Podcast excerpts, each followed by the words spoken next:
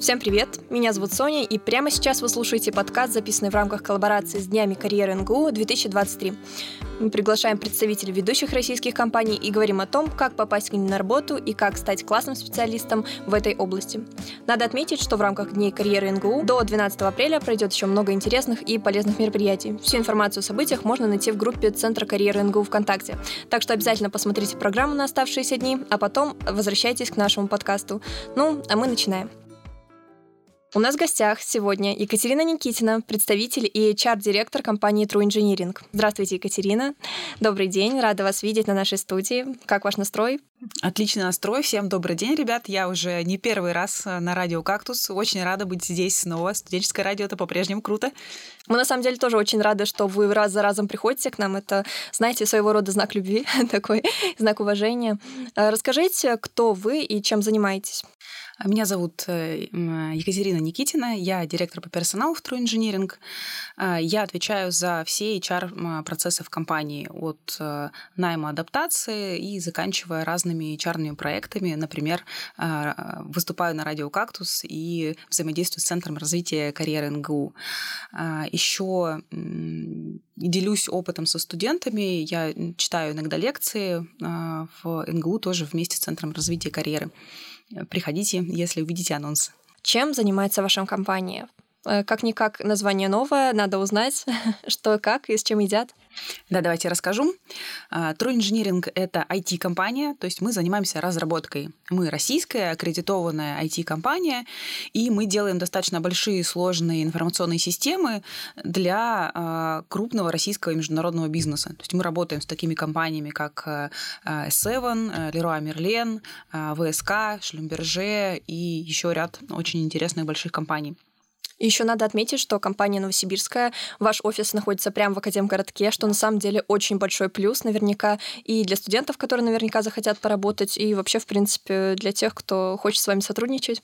Ну и для вас, наверное, ехать меньше. Совершенно верно. В Академгородке достаточно и большое IT-сообщество, и прекрасный университет. Это очень удобно, что мы очень близко друг к другу. На самом деле еще важный вопрос, э, каких выпускников вы ждете у себя? Э, тут конкретно про факультет, потому что ну, компания такая достаточно разнородная. Ждете ли вы у себя выпускников гуманитариев или, может быть, э, каких-то других специальностей? Да, у нас работают ребята с разных факультетов, много выпускников ФИТа, так как мы разработкой занимаемся, и таких людей у нас достаточно много. ФИТ, э, ММФ, есть ребята с э, физфака, которые потом специализируются больше на разработке. А кроме этого, есть выпускники экономического факультета. Эти ребята работают в области бизнес-анализа, управления проектами, тестирования. А, есть выпускники гуманитарных специальностей, например, факультета журналистики. А, здесь ребята работают и в пиар-маркетинге, и в дизайне, и в технописательстве. Ну, и есть еще самые разные другие факультеты. Ну, например, у нас даже есть выпускники философского факультета. Ого. Они работают э, бизнес-аналитиками, например, или менеджерами проектов. На самом деле очень неожиданно, особенно про выпускников, философов. Так, а вот вы все про выпускников говорите, про выпускников, а можно ли устроиться к вам, будучи еще студентом, и каких студентов, на, каких, на каком курсе вы берете? Да, устроиться можно и будучи студентом. На каком курсе здесь на самом деле нужно для себя сначала ответить на этот вопрос, а, рассчитать, свои силы. А есть ли у меня сейчас силы и время на то, чтобы работать? Кто-то начинает делать это прямо со второго курса, а кто-то до магистратуры не занимается никакими стажировками и работами, а сосредоточенно учится. И это абсолютно нормально. Здесь нужно решить сначала для себя. А, мы, у нас в основном ребята начинают работать где-то с третьего с четвертого курса, э, либо прям уже первый, второй курс магистратуры. Они начинают с неполного рабочего дня, конечно, это где-то 20 часов в неделю, потом переходят на 30, потом переходят на 40. Угу. А как для себя понять, что ты готов к работе? Особенно если это опыт первый, и важно не бояться, наверное, попробовать себя первый раз в чем-то. Это действительно так, э, но первым делом, как я уже сказала, нужно ответить себе на вопрос, есть ли у меня желание, есть ли у меня силы и время, и есть ли у меня с моей точки зрения, достаточно знаний, чтобы уже начинать. Как это сделать? Ну, нужно сесть и посчитать. И банально время нужно взять какую-то рабочую неделю свою или пару недель и выписать. Вот столько-то времени я учусь, столько-то времени я куда-то еду, столько-то времени я занимаюсь другими делами, которыми не готов пожертвовать. Ну, какие-то секции, может быть, спорт, что-то еще. И оставшееся время вы его сразу же увидите, что вот у меня есть какой-то буфер временной, я могу его потратить на работу. И когда вы его увидите, вы поймете, сколько этого времени, и скажете для себя, ну, окей, я накопил достаточно свободного времени и сил на то, чтобы уже заняться работой хотя бы 20 часов в неделю. Ну, на самом деле, для этого нужны довольно-таки хорошие качества тайм-менеджмента. И на самом деле не только же ведь его. Можете ли вы выделить какие-то другие характерные качества? Или, может быть, есть какой-то, вот знаете, чек-лист э, качеств характера, которые вот прям, ну, надо себе воспитать, чтобы осознавать необходимость в работе и сделать так, чтобы уже была возможность работать? Ответственность, Ответственность, честность и перед собой, и перед другими людьми. Когда вы беретесь за какое-то дело, нужно обещать только то, что вы можете сделать, а, и трезво оценивать свои силы. Вот эта ответственность и такая честность определенная. Затем, ну, действительно, организаторские способности некие на каком-то уровне для себя составить график, Э, в какой день сколько часов у вас есть. И чтобы и у вас было понимание, и у работодателя тоже было понимание, что в понедельник вы на 2 часа придете, в среду вы вообще не придете, в четверг у вас 4 часа, в пятницу вы весь рабочий день, пожалуйста, готовы. Вот. Э, ну, на самом деле, у нас примерно так и есть. Э, ребята, у нас гибкий график, ребята могут подстроить его под свою учебу. Они составляют вот такое расписание, и мы знаем, в какой момент они будут в офисе, будут работать, в какой момент они пойдут пойдут на учебу. Если что-то меняется, они приходят и говорят, ну все, расписание поменялось, теперь у меня вот так. Главное, чтобы все были в курсе, что сегодня тебя нет не потому, что ты исчез и потерялся, а потому, что у тебя сегодня учеба. На самом деле это очень классно, и, наверное, гибкий график это так важно чтобы адаптация к первому месту работы прошла максимально мягко, максимально как-то просто и не вызвать какого-то вот чувства отторжения, знаете, когда ты очень сильно перерабатываешься, очень сильно устаешь, и впоследствии тебя просто не тянет идти куда-то, просто идти как на каторгу, как какое-то мучение. А вот скажите, есть какие-то еще, может быть, советы или, ну, какие-то приспособления, как вообще сгладить период адаптации к новому рабочему месту? Да, давайте расскажу. У меня есть несколько хороших рецептов. А, самое первое, что нужно понять, э, ничего сложного в том, чтобы адаптироваться на новом месте нет. А, там есть пять областей, в которых вам так или иначе придется разобраться. Это содержание вашей работы, что вы будете делать и границы вашей ответственности. А, это инструменты, технологии, стандарты работы, то есть а как эта работа делается. Это коммуникации, как часто, с кем, по каким вопросам, а, через какие каналы а, принято в этой организации общаться. А, отчетность о результатах работы, то есть каким образом вы расскажете, что вы сделали, опять же, через что, как часто, в каких, в каких формах. И последнее – это та самая корпоративная культура, вот этот неформальный стиль общения, взаимодействия, ценности, которые компания отстаивает и, и пропагандирует. Вот всего есть пять областей, в которых вам придется разобраться. Если про какую-то из них вы забудете, то в ней могут начаться, могут начаться проблемы. Поэтому прям можно себе записать и такой чек-листик сделать. Там, что я знаю про то, что мне нужно сделать, что я знаю про то, как я должен сделать, как мне и с кем взаимодействовать, как я расскажу о своих результатах работы и э, как тут вообще с кем-то еще пообщаться. Вот эти вот вещи нужно понимать. А, насчет содержания работы прям полезно не бояться задавать вопросы и все записывать. Так же, как в ВУЗе, записывать, перечитывать и э, дополнять. Это поможет вам понять, э, чем вы должны заниматься. Не обязательно идти к начальнику для себя. Запишите, и вот э, по каждой из этих областей нужно пройтись и это выяснить. Можно пойти к начальнику, можно пойти почитать инструкции, можно пойти к коллегам. Но вот по всем этим пяти областям у вас должна появиться информация. Вы должны вот про эти все пять областей что-то узнать и понять, как оно там устроено. А, Если мы говорим там про те же коммуникации, нужно выяснить, как здесь общаются. Может быть, здесь все письма друг другу пишут. Может, здесь принято звонить друг другу по телефону, а может быть, все общаются через какой-то мессенджер конкретный, или все встречаются лично, и есть какие-то регулярные встречи или митинги, на которых обсуждаются какие-то вопросы. Это нужно знать. В какой момент, через какой канал, какие вопросы вы можете решить. А, та же отчетность о результатах, ну, Давайте примем за данность, примем за данность. Никто не читает ваши мысли, не знает, что вы сделали. Для них совершенно не очевидно, чем вы весь день занимались и к чему вы пришли. Вот. Поэтому тут нужно не ждать, когда придут и спросят, а рассказывать о своих результатах, а, рассказывать о своих идеях, предположениях, как что-то можно сделать, обсуждать это, просить советов, и э, тогда ни у кого не будет вопросов, а чем же вы там вообще заняты.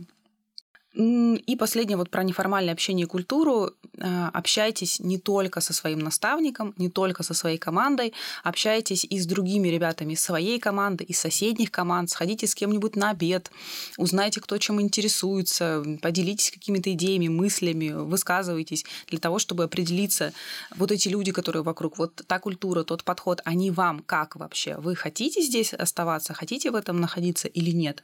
Что культуры могут быть разными. Ну, самые такие яркие примеры. Это какая-нибудь а, большая э, компания иерархическая, где все общаются через электронную почту, есть служебные записки, есть четкая иерархия, что вот к этому ты можешь пойти, а к этому уже нет.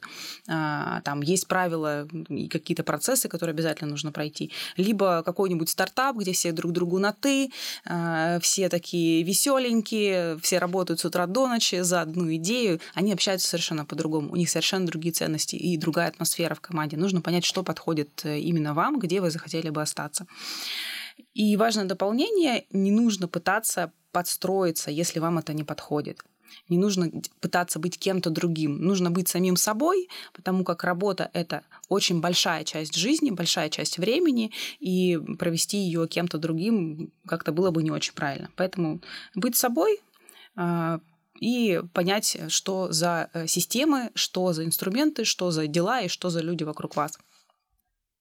Хороший совет э, — это планировать не только учебу и работу, но и отдых. Вот тут прям возьмите себе это на заметку. Отдых тоже нужно планировать. Почему-то про это многие забывают. И все силы все тратят до последнего, а потом оказывается, что уже ни рука, ни нога не поднимается. Поэтому четко запланируйте себе, когда вы работаете, когда вы учитесь, когда у вас какие-то дела и когда вы отдыхаете, чтобы был баланс. Вот тогда можно спокойно работать, учиться и еще не умереть от усталости. Это очень важно. А, есть еще парочка хороших лайфхаков. Нужно найти компанию, в которой вы сможете написать диплом. Это прям сильно полезно. Вы будете совмещать и написание выпускной квалификационной работы, и э, работу или стажировку. Вот, например, у нас инженеринг сейчас есть э, три дипломника, которые пишут работу у нас в компании. И в следующем году еще будет несколько дипломников. Темы мы даем очень практичные, которые потом э, у нас же и в компании можно будет применить. Они интересные, они инновационные э, и очень практичные. Ну, например, ребята занимаются исследованием информационной безопасности для мобильных приложений или делают SDK для внедрения фичи флагов тоже в мобильности или там сайт-контейнерами э, занимается. Темы очень интересные, темы очень практические и позволяет, значит, совмещать все, все в одном. И выбрать компанию, где уделяют внимание стажерам чтобы там был построен э, процесс адаптации, чтобы вы пришли, там был э, наставник, был выстроен процесс обучения, и у людей было на вас время, это самое главное. Бывает такое в некоторых компаниях, что вы приходите, приходите, а потом у руководителей даже нет времени, чтобы, не знаю, там, посмотреть код или ответить на вопросы. Вот это важно, задаться сразу вопросом, есть ли на это время у компании, зачем она вообще вас хочет туда взять. На самом деле очень классные советы, особенно мне понравился последний про поиск себя. Это, знаете, такое даже несколько философским флером отдает что-то. И на самом деле это не только важный совет в какой-то компании при работе, а вообще, в принципе, по жизни. Так, э, и, наверное, еще бы я хотела вас спросить. Очень классно, на самом деле, что это в вашей компании реализуется, потому что, ну, блин, на вес золота просто. Для студента наверняка еще важно, чтобы заработная плата была хорошая. А как у вас с этим обстоят дела? Заработная плата у нас хорошая, у нас с этим хорошо обстоят дела. А, видите, конкретную цифру назвать э, тяжело, потому как уровень компетенции у всех студентов он отличается. А, у кого-то уже есть опыт, у кого-то ну, лучше получается разобраться с какими-то инструментами. И когда мы оцениваем а, ребят на входе, мы уже понимаем, что вот этого человека нужно брать и его учить, проводить его по всем теоретическим материалом, потом давать ему простенькие задачки, и после этого можно будет его подключить к какой-то команде. Кто-то приходит уже на таком уровне, что ты на него смотришь и говоришь, ну все, заходи в команду, пожалуйста, э, вот тебе базовое обучение, решай реальные задачи. Вот, поэтому конкретную цифру назвать я не, не смогу и не буду. А, это все зависит от того, а, как, с каким опытом, с какими знаниями человек приходит. И все же, если ты приходишь, ну, допустим, условно, какой-нибудь очень слабенький, такой хиленький, но ты очень амбициозный, готов развиваться, и вообще, в принципе, тебе просто надо дать возможность, и ты будешь рвать и метать, как быстро появляются возможности карьерного роста? Это очень индивидуальная история. И карьерного роста, опять же, куда? Нужно понимать, э, кем ты хочешь быть. Хочешь ли ты расти куда-то вверх и становиться руководителем, либо интересно э, в горизонтали куда-то познать весь э, процесс. Ну, например, ребята, кто-то приходит в техническую поддержку, начинают с этого, потом э, начинают заниматься тестированием, потом переходят в бизнес-анализ, потом в управление проектами, например. Может быть, какой-то другой путь из той же технической поддержки в системное администрирование и в DevOps инженеров. Из тестирования там такая же история. Можно пойти и в аналитику, и в управление проектами, а можно пойти в автоматизацию тестирования и в разработку. Как быстро это случится, все зависит от того, как быстро человек будет э, расти, как хорошо он будет работать. Я не знаю, у вас так много плюсов прям. А, ну, давайте попробуем вас на чем-нибудь подловить. Но расскажите, а какая конкуренция у вас? Высокая? Ну, в плане вот я хочу устроиться, и как много будет желающих, как, с какой вероятностью я вообще останусь? Тоже э, говорить о конкуренции как-то сложно. Мы ну, то есть у нас нет такого какого-то конкурса на место, да, мы можем посмотреть достаточно много людей и кого-то в конце концов выбрать, а можем посмотреть одного, и мы увидим, что это тот самый. У нас будет конкурс из одного человека. Мы оцениваем э, людей, исходя из э, нашей культуры, исходя из наших ценностей. То есть мы смотрим, насколько этот человек интересуется вообще тем, что вокруг него происходит, э, как он учится, как он воспринимает информацию, интересно ли ему вот, изучать что-то новое, может ли он создать какую-то систему, структуру. А, и понимает ли он, что такое результат, что он не просто так что-то делает, а что-то получится полезное, и этим потом кто-то будет пользоваться. А, ну вот такие вот а, ценностные вещи, мы на них тоже смотрим, помимо хардовых скиллов, компетенций, с которыми человек приходит, на это обращаем внимание. А вот скажите, вы говорили про коммуникацию внутри коллектива. А как у вас с этим обстоят дела? Может быть, есть какие-то сплочающие активности у вас какие-то фиксированные? Ну, допустим, вместе сходить отметить Новый год перед праздником или что-то в этом духе? Есть у нас есть э, два корпоратива, которые мы проводим относительно регулярно, ну, когда есть такая возможность, ничего внешнего нам не мешает. А, мы стараемся делать летом мероприятия и зимой. Ну и в течение года могут быть либо какие-то профессиональные этапы, либо ну, просто встретиться по какому-то поводу, который мы сами придумываем, организуем и делаем для того, чтобы люди могли прийти, встретиться друг с другом и как-то в неформальной обстановке пообщаться. А вообще в коллективе у вас какие отношения? Ну, допустим, вы можете назвать своих коллег друзьями? У нас а, открытые достаточно отношения, а, все люди готовы помочь друг другу, поддержать, а, рассказать. И это связано даже не с тем, что мы там все друзья, да, а с тем, что мы делаем такие достаточно большие сложные вещи, которые нельзя сделать в одного. И каждый человек понимает, что э, его результат — это результат э, всей команды, э, что то, что он э, сейчас вложит там, в свою работу, поможет другому, это все отразится на общем результате, от которого мы потом кайфанем. Знаете, мне как-то тоже так сказали насчет этой мысли когда ты работаешь в команде, ты не строишь условно что-то на одного себя, а вы все сплачиваетесь в один круг и строите куда-то вместе вверх, вширь, вглубь и так далее. Естественно, в компании, в любой в команде есть люди довольно разные по, по какому-то своему личностному по своей личностной характеристике, может быть, разные по возрасту, разные по увлечениям, ну и, в принципе, как бы каждый своя уникальная личность. Вы хорошо уживаетесь, вообще никак это не мешает. Может быть, ну, если у вас и философы работают, и мехмат, и фит, нет каких-то, может быть, личностных стычек на какой-то такой почве? Нет, такого нет. Это, опять же, особенность нашей культуры, и мы за счет вот этой самой открытости мы говорим спокойно, конструктивно, если есть какие-то проблемы, мы их превращаем в задачи и решаем. А подковерные игры, какая-то политика, вот это вот все не про нас. Мы это не любим и никогда не практикуем. Екатерина, большое спасибо вам за беседу. Мне кажется, получился у нас очень такой хороший, полезный диалог. И будем ждать вас еще, конечно же. Мы всегда рады вас видеть на нашей студии, всегда рады поговорить с вами еще, пусть даже о тех вещах, которые мы уже обсуждали. Спасибо большое. Я с удовольствием приду еще. Повторюсь, студенческое радио это круто. Ребята, я знаю, что это очень эмоционально затратная работа. Продолжайте, не бросайте ее. Нужно, нужно это делать. А еще наши гости True Engineering участвуют в карьерном пикнике в новом корпусе 5-6 апреля. Приходите, встречайтесь, разговаривайте, обсуждайте какие-то важные вещи с ними. А, а еще? А, еще 5 апреля у нас будет технический мастер-класс. Мы расскажем про реактивное программирование.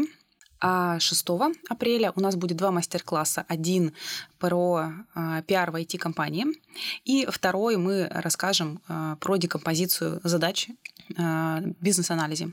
Тоже очень интересные практические темы.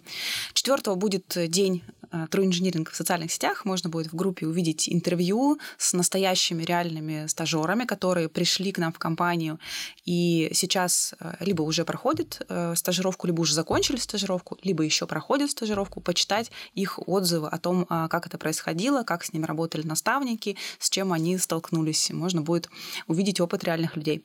Замечательно.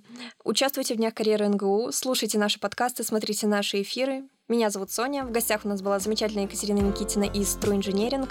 До скорых встреч. До скорых встреч. Еще услышимся.